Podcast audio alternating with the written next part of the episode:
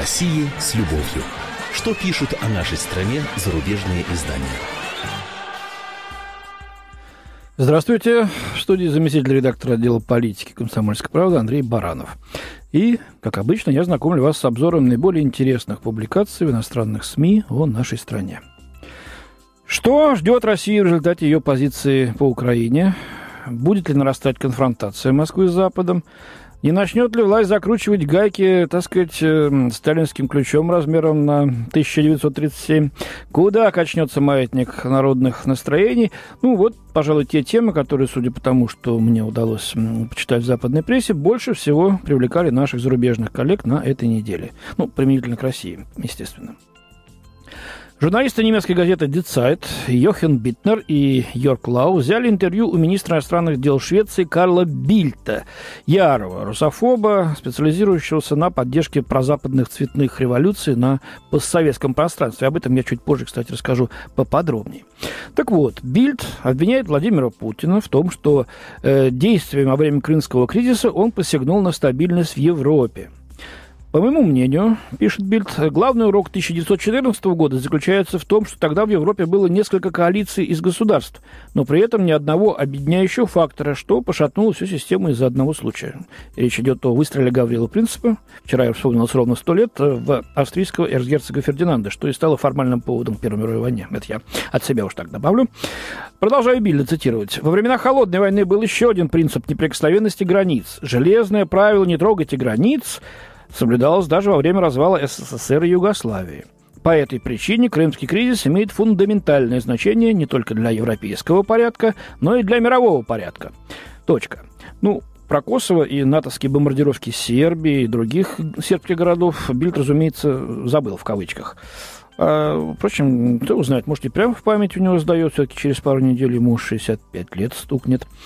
Э, читаем его дальше. Одна такая, реакция, силовая имеется в виду, э, исключается в случае Крыма, заметили Бильду журналисты. Тем более наша позиция должна быть совершенно ясной, гнет свое Бильд. То, что сделал Путин, является подрывом стабильности в Европе, а это серьезное преступление.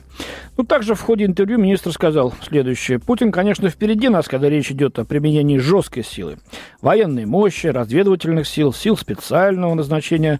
Но мы превосходим его в мягкой силе. Не далее, как на прошлой неделе, Путин заявил в Москве, что самая большая угроза для России – цветные революции. Очень может быть, что тут он прав. Конец цитаты. Э, ну, тут Бильту виднее, он специалист. Ну, а что касается нерушимости границ, то я, работая еще с обкором комсомолки в Скандинавии в конце 80-х, начале 90-х годов, очень хорошо помню, что делал этот человек, главный правый политик Швеции, тогда без пяти минут премьер-министр, э, страны. Помню, какие усилия он предпринимал, чтобы отделить Прибалтику от СССР. Э, ездил к националистам тогда, договаривался о помощи политической, финансовой, экономической. Э, служил посредником между Штатами и, так сказать, Прибалтами тогда. Вот. В 91 году он, кстати, почти не скрывал уже эту свою деятельность. И вот, например, изобретение паспортов не граждан в Латвии и Эстонии почти для миллиона человек, а? это ведь тоже его идея. Но, с другой стороны, что ждать от человека, который с 23 лет, вот уже больше 40, тесно сотрудничает с ЦРУ. Тому есть масса свидетельств разных публикаций и в разных странах. Но Крым Крымом, Бильд Бильдом, а санкции, это поборником которых, кстати, Бильд, конечно, тоже является, не работают. Цитата. «В середине марта, когда против Москвы были введены санкции за ее роль в украинском кризисе, Белый дом выступил с похоронным прогнозом российского фондового рынка». Это пишут корреспонденты британской Financial Times Кортни Уивер и Джек Фарчи. Спустя три месяца, продолжают они, эти пророчества выглядят комично. На российских рынках произошло эпическое восстановление. За последние три месяца индекс РТС, кстати, третий по качеству во всем мире, обратите внимание, я даже сам не знал об этом, э, середины марта он вырос на 33%. Хотя США и Евросоюз предупреждают о возможных дополнительных санкциях против России, инвесторы эту угрозу всерьез не приняли. Они поняли, что это обычная политическая истерия, замечают авторы. Ну вот примеры. Акции Новотека прибавили 37% с марта, когда США ввели санкции э, против э, его акционера Тимченко. А, Роснефть прибавилась 17% после того, как в апреле ввели санкции уже против ее главы Сечина. Акции ВТБ выросли на 40%, Сбербанка на 23%, Газпрома на 30%. К тому же восстановление российского рынка совпало с восстановлением развивающихся рынков в целом и ростом цен на нефть, отмечают журналисты. Но все равно, путинская Россия – это провальный проект, и дел с ней иметь нельзя. Так считает известный российский писатель с советским еще диссидентским стажем Виктор Ерофеев. Не путать с Венедиктом Ерофеевым, автором незабываемой поэмы «Москва-петушки». Так вот, в статье, опубликованной в итальянской газете «Ла Република», он пишет, что попытки Горбачева и Ельцина следовать примеру Петра Великого – Господи. И повернуть Россию лицом к Европе заканчивается тем, что Волгоград вновь будет называться Сталинградом. Ну, кстати, припозднился довольно-таки э, господин Ерофеев э, с этой информацией. Ей уже сколько недель, несколько. Недавно Путин пишет, что он решил нанести оскорбление своим западным клеветникам, которые по каким-то странным причинам испытывают к нему неприязнь в связи со ставшим знаменитым полуостровом Крым. Вот так сочится прямо иронией. Вот. Э, Путин предложил провести референдум. Почему не вернуть Волгограду его настоящее имя? Почему снова не называть его Сталинградом? Ну, вранье, кстати. Путин ничего такого сам не предлагал, лишь сказал, когда его спросили в ответ, э, что если горожане захотят провести такой референдум, то это их право все. А уж каким он будет, никто не знает. Кстати говоря, пока что большинство против возвращения исторического имени Сталинград, даже в самом городе.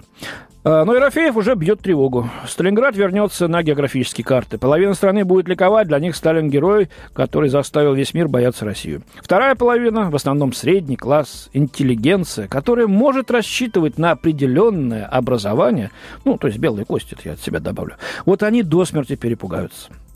В России нынешняя власть придает все больше вес государству, чтобы подчинить себе население. На это ориентирована и новая националистическая идеология Путина, направленная на то, чтобы Россия отвернулась от Европы и смотрела на восток, чтобы она позволила себе оказаться в приветливых объятиях Китая. Продолжает автор видный геостратег, я вижу. Если ястребы празднуют, либералы молчат. Таким образом, мы, говорит Ерофеев, оказались в новой стагнации, идеологическом застое, подобном тому, что отмечался в последние годы СССР. Попытка Горбачева и Ельцина следовать примеру Петра Великого и заставить Россию смотреть на Европу закончилась тем, что Волгоград вновь будет называться Сталинградом, заключает автор статьи. Заключает тем, с чего начал. Ну, прям жуть берет. А, но дело, мне кажется, не в Петре Великом, который, кстати, с Западом, э, в лице предков упомянутого сегодня шведа Карла Бильда, Западом нещадно воевал. И не в СССР дело, не даже в Горбачеве с Ельцином. Дело, наверное, мне кажется, мое личное мнение, говорю, в отношении Виктора Ерофеева, кстати, сына видного советского дипломата, долго жившего с родителями в Париже. Так вот, дело в отношении Ерофеева к России и русским в целом. Вот, например, в своей книге «Энциклопедия русской души» он так э, отзывается о нашем этносе. Русских надо бить палкой. Русских надо расстреливать. Русских надо размазывать по стене, иначе они перестанут быть русскими. И еще. Русские – позорная нация. Точка. Вот так вот. Ну, кстати, при этом Ерофеев сам чистой воды. Русак.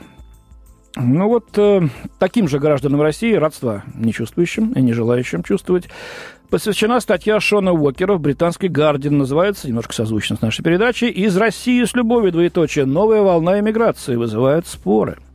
Ехать или не ехать? Такой вопрос всегда стоял перед определенной прослойкой русского общества. При царях, в советский период, в хаосе 90-х и в наши дни люди уезжали и уезжают с разными волнами эмиграции по политическим, национальным или экономическим причинам, пишет Шон Уокер. Э, в последние недели эта тема вновь созрела для обсуждения – в то время как опрос общественного мнения говорят, что рейтинг одобрения россиянами президента Путина высок как никогда, у либерального городского сообщества, это интересная, кстати, дефиниция определения, у либерального городского сообщества э, есть ощущение, что их битва за другую Россию проиграна, говорится в статье. Ну, а так, раз, раз так, то, значит, мол, не доставайся ты никому. Ни дня не проходит без публикации в либеральной прессе о плюсах и минусах иммиграции. Э, так, российский журналист Леонид Бершицкий, недавно сменивший Москву на Берлин, написал колонку, в которой причислил свой отъезд к новой волне иммиграции. Назвал ее, знаете, как «Иммиграция разочарования». Еще один российский журналист, Олег Кашин, больше года живет в Швейцарии. А, но для остальных людей складывается обратная ситуация. Они хотели бы покинуть Россию, но их умения не востребованы за рубежом, отмечает автор статьи. Я немного говорю по-английски, но никогда не найду такую работу в Европе, пожаловалась Вокеру Светлана, 28-летний специалист по подбору персонала из Москвы. Куда я пойду там? В официантке или в няне? Лучше уж остаться здесь и заработать достаточно денег, чтобы наслаждаться остальным миром в отпусках. Ну и, кстати, говорится, что в интернете искусственно вот эта тема иммиграции подпитывается. Нет ее. Статистика, кстати, показывает, пишет автор, э, что количество россиян, э, желающих уехать, сокращается. Если э, в прошлом 2013 году было 22, то сейчас только 17%. Э, я категорически против этой героизации отъезда. Вот мы такие замечательные, мы больше здесь не можем, вернемся потом, когда Россия станет Европой, цитирует автор, журналистку Зою Светову. Россия, конечно же, станет Европой, но для этого нужно жить здесь и сейчас. А вот это правильно. У меня на сегодня все. До свидания. В студии был замредактор отдела политики комсомольской правды Андрей Баранов. О России с любовью. Что пишут о нашей стране зарубежные издания?